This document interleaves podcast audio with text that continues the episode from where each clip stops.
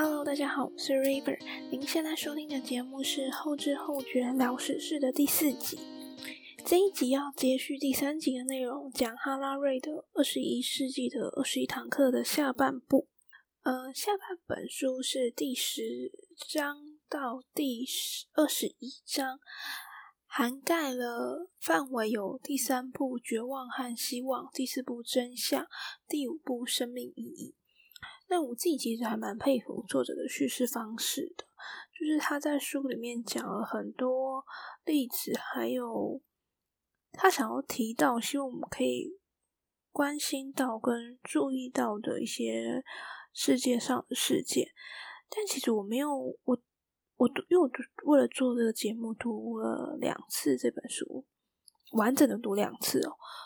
所以我其实后来发现，我不大喜欢他给观点的方式。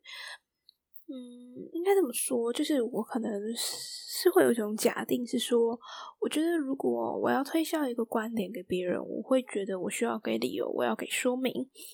我要给。假设我讲很多例子，我要把这些例子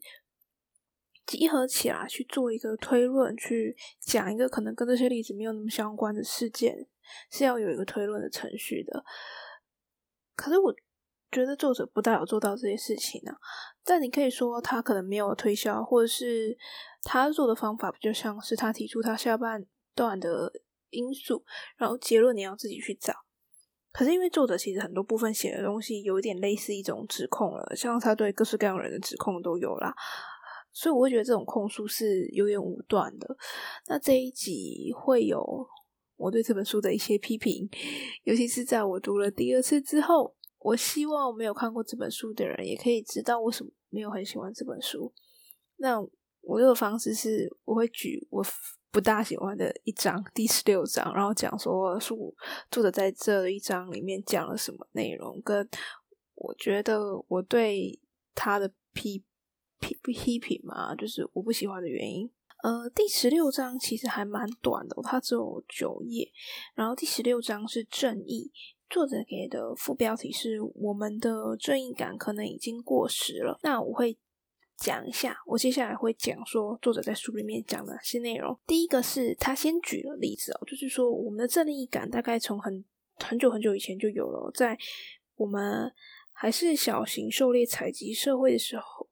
部落的时候，我们有各种社交和伦理的问题。他举了例子，像是我们要怎么分配猎物，采到蘑菇的时候，强者有点像是强者跟弱者的关系，跟怎样的行为才符合道德。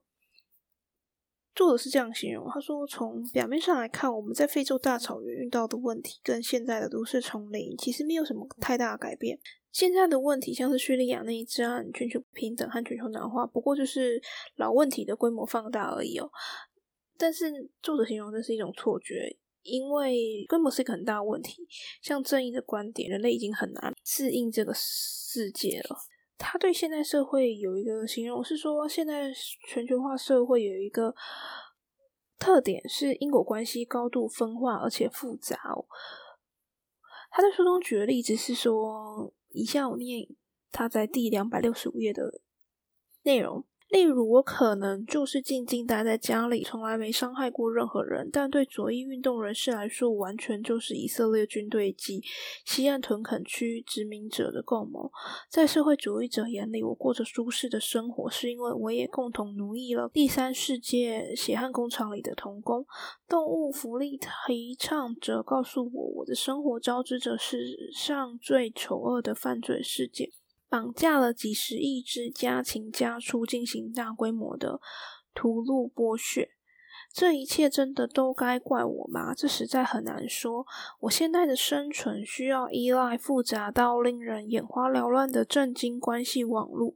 而且全球因果关系盘根错节，就连最简单的问题也变得难以回答。例如，我的午餐来自哪里？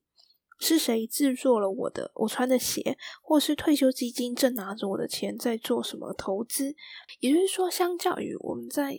当一个原始狩猎者的时候，我们很清楚自己的午餐、自己穿的鞋子跟退休基金在做什么。但在现代社会，我们完全很难去搞清楚这件事情。也就是说，现代的社会体系架构的方式，只让那些不去了解事实的人可以维持一种幸福的无知的状态，而其他人都没有办法。所以，作者接下来给一个结论哦，他说：“呃，人最重要的。”道德义务其实就是人必须去知道各种事情，人有去了解这个世界上各种事情的义务，而且我们不能用就是意图的道德性这样的概念来回避我们曾经犯的、我们正在犯的这种无知与冷漠的罪行。呃，也就是说，我不能说我没有我没有想要做一件坏事的意图，只是造成不好的结果。我们不能这样回避，就是造成不好结果就是不好结果。人就是有这种道德义务，在现代去了解各种事情。接着，他作者又举了例子，是说他形容现代历史最严重的罪行，不仅出于仇恨和贪婪，更是出于无知和冷漠。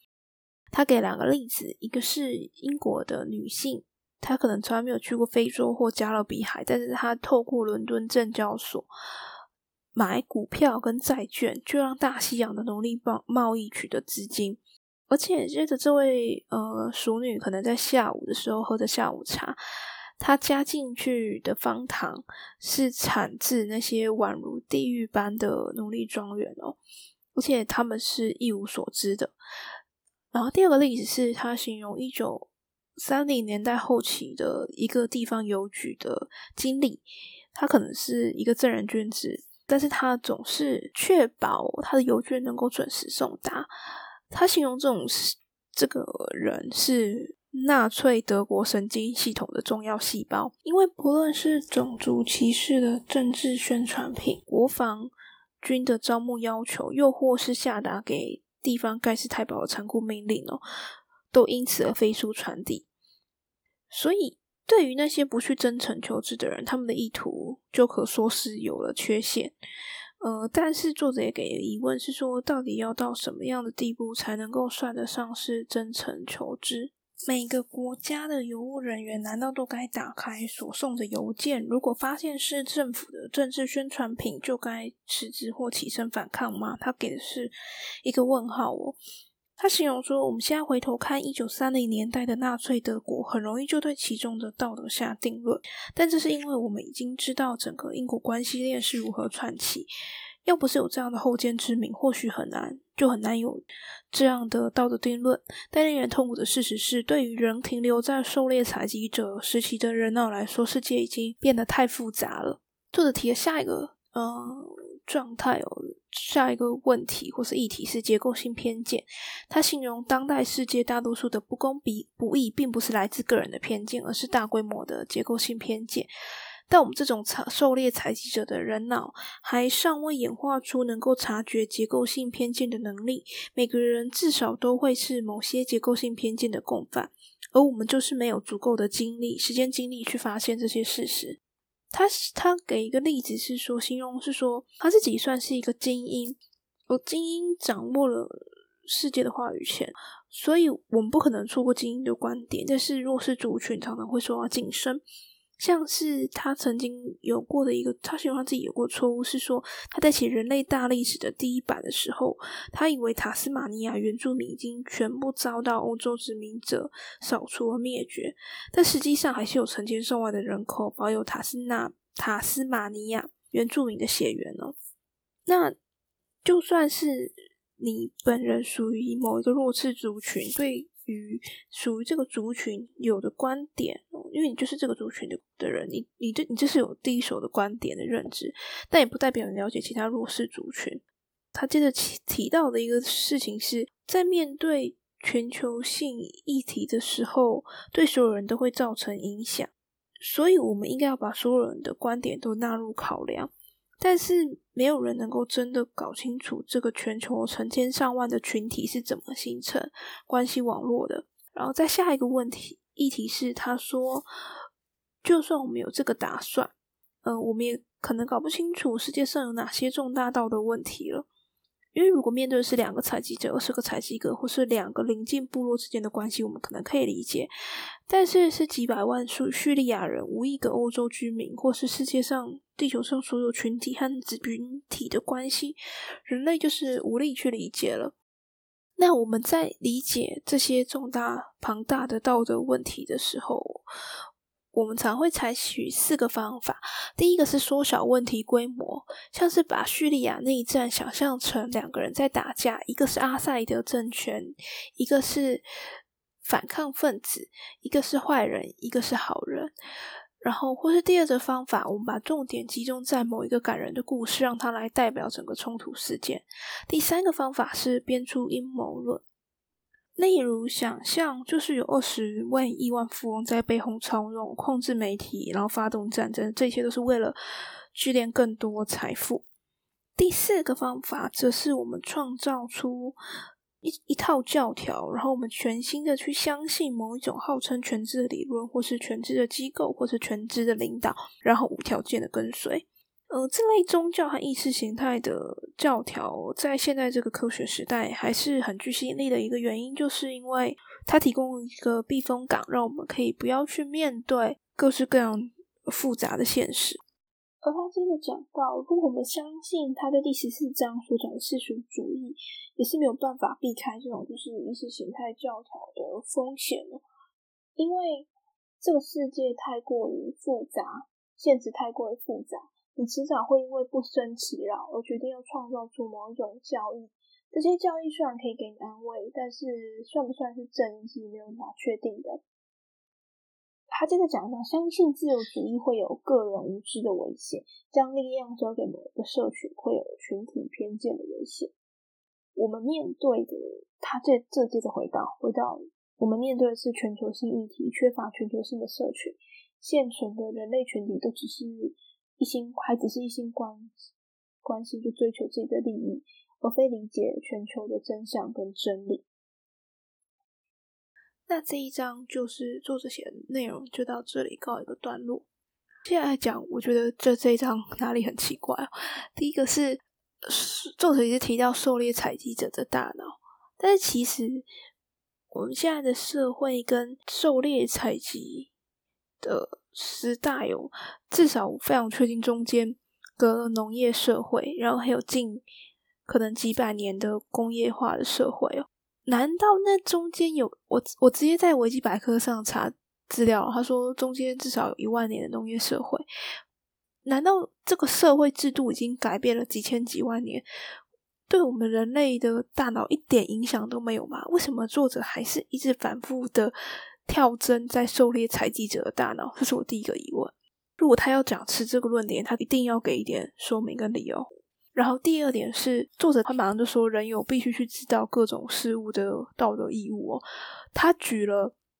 英国社会过去支持奴隶贩运为例子，一般生活的大众，英国大众让奴隶贸易非常的猖獗。然后第二个例子是纳粹德国例子，他说以后见之明，现在的我们应该很容易对其中的道德下定论。其实我想超级久，因为我并没有觉得有很容易的下定论，我也没有觉得，我也不明白作者是真的觉得我们应该像我，如果我们是那个邮局经理，应不应该拆包裹来检查？我有点疑惑，关于他所谓的很容易，因为我没有跟他有共有的教育经验和社会氛围，我想非常久，因为我一直在猜他到底想讲什么。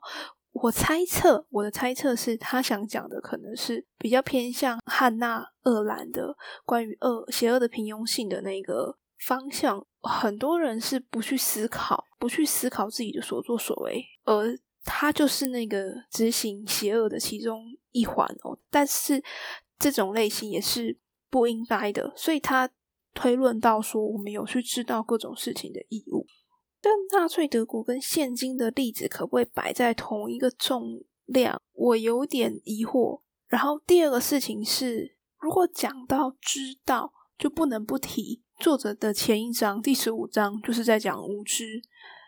呃，他提到人类其实非常依靠群体知识。群体知识是什么？我想作者这本书有写一部分。那我针对书里面内容，我觉得我想要正面一点解。比较偏向优点，但是我觉得这个解读并没有脱离社会现实的解释哦。就是有很多专业知识只有一小群人拥有，但是整个社会依靠就社会运作方式，多数人可以像拥有那些知识一般生活。例如，只有一小群人会做衣服，但多数人都可以好好的，就是我们都有办法可以每天都穿着衣服过生活。我觉得作者在暗示说，我们都以为自己会做衣服，应该要承认自己知道的比较少。但其实我非常清楚我不会做衣服，我一直都这样觉得。在书里面举的例子是说，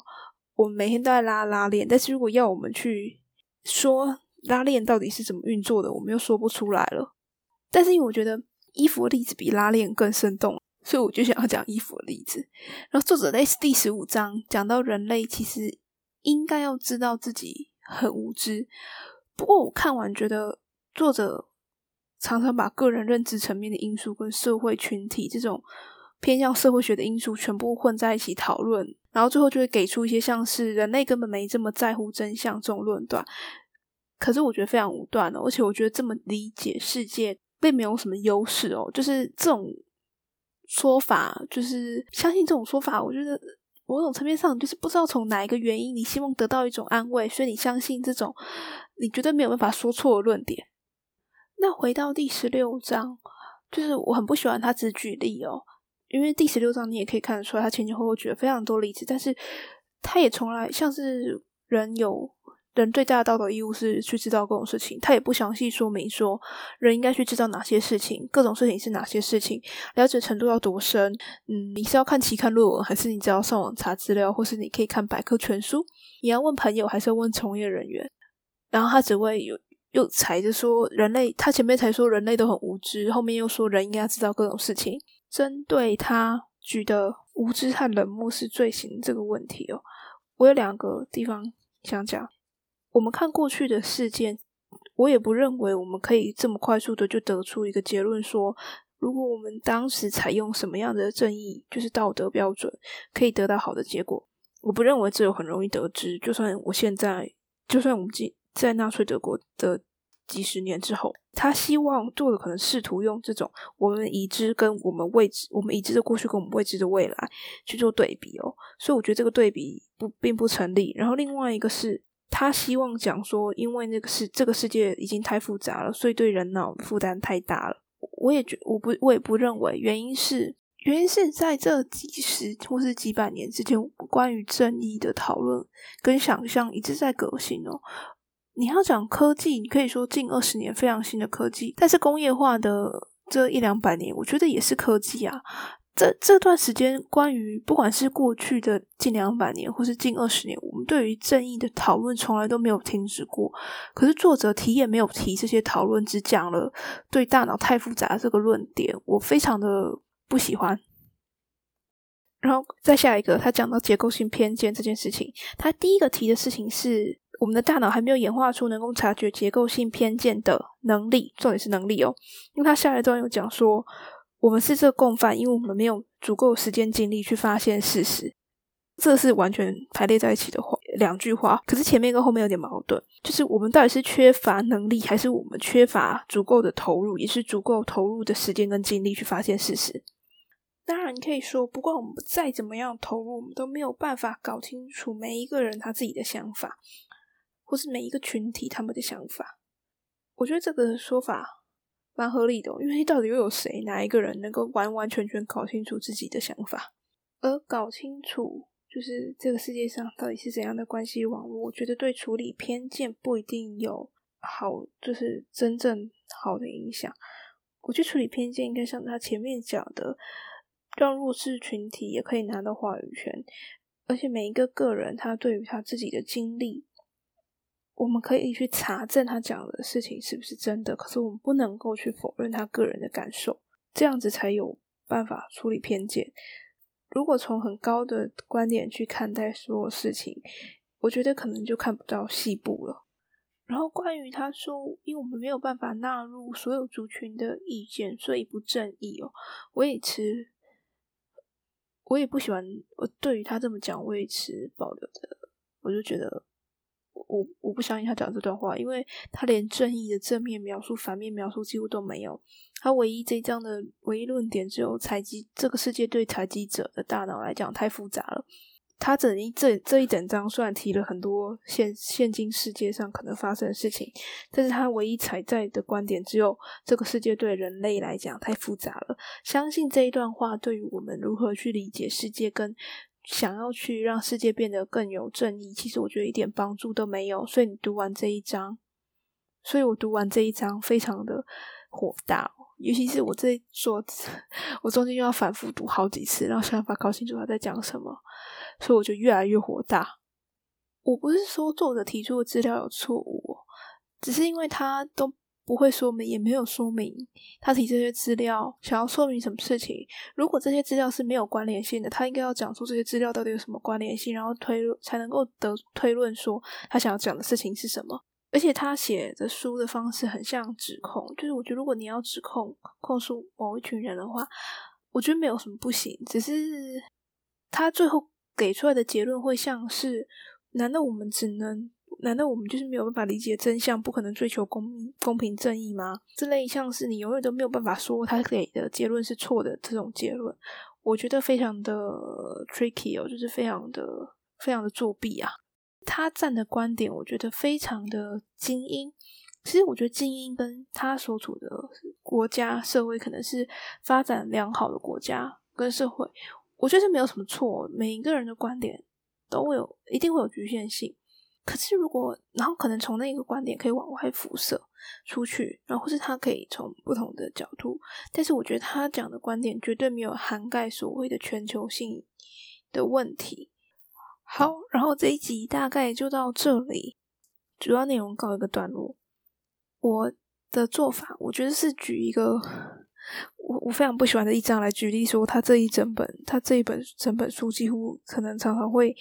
呃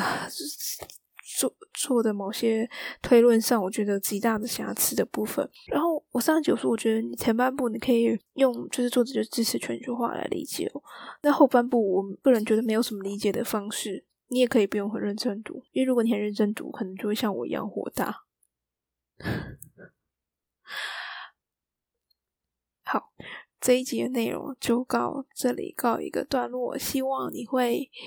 喜欢这一集，然后希望大家今天也是度过开心的一天，大家再见，拜拜。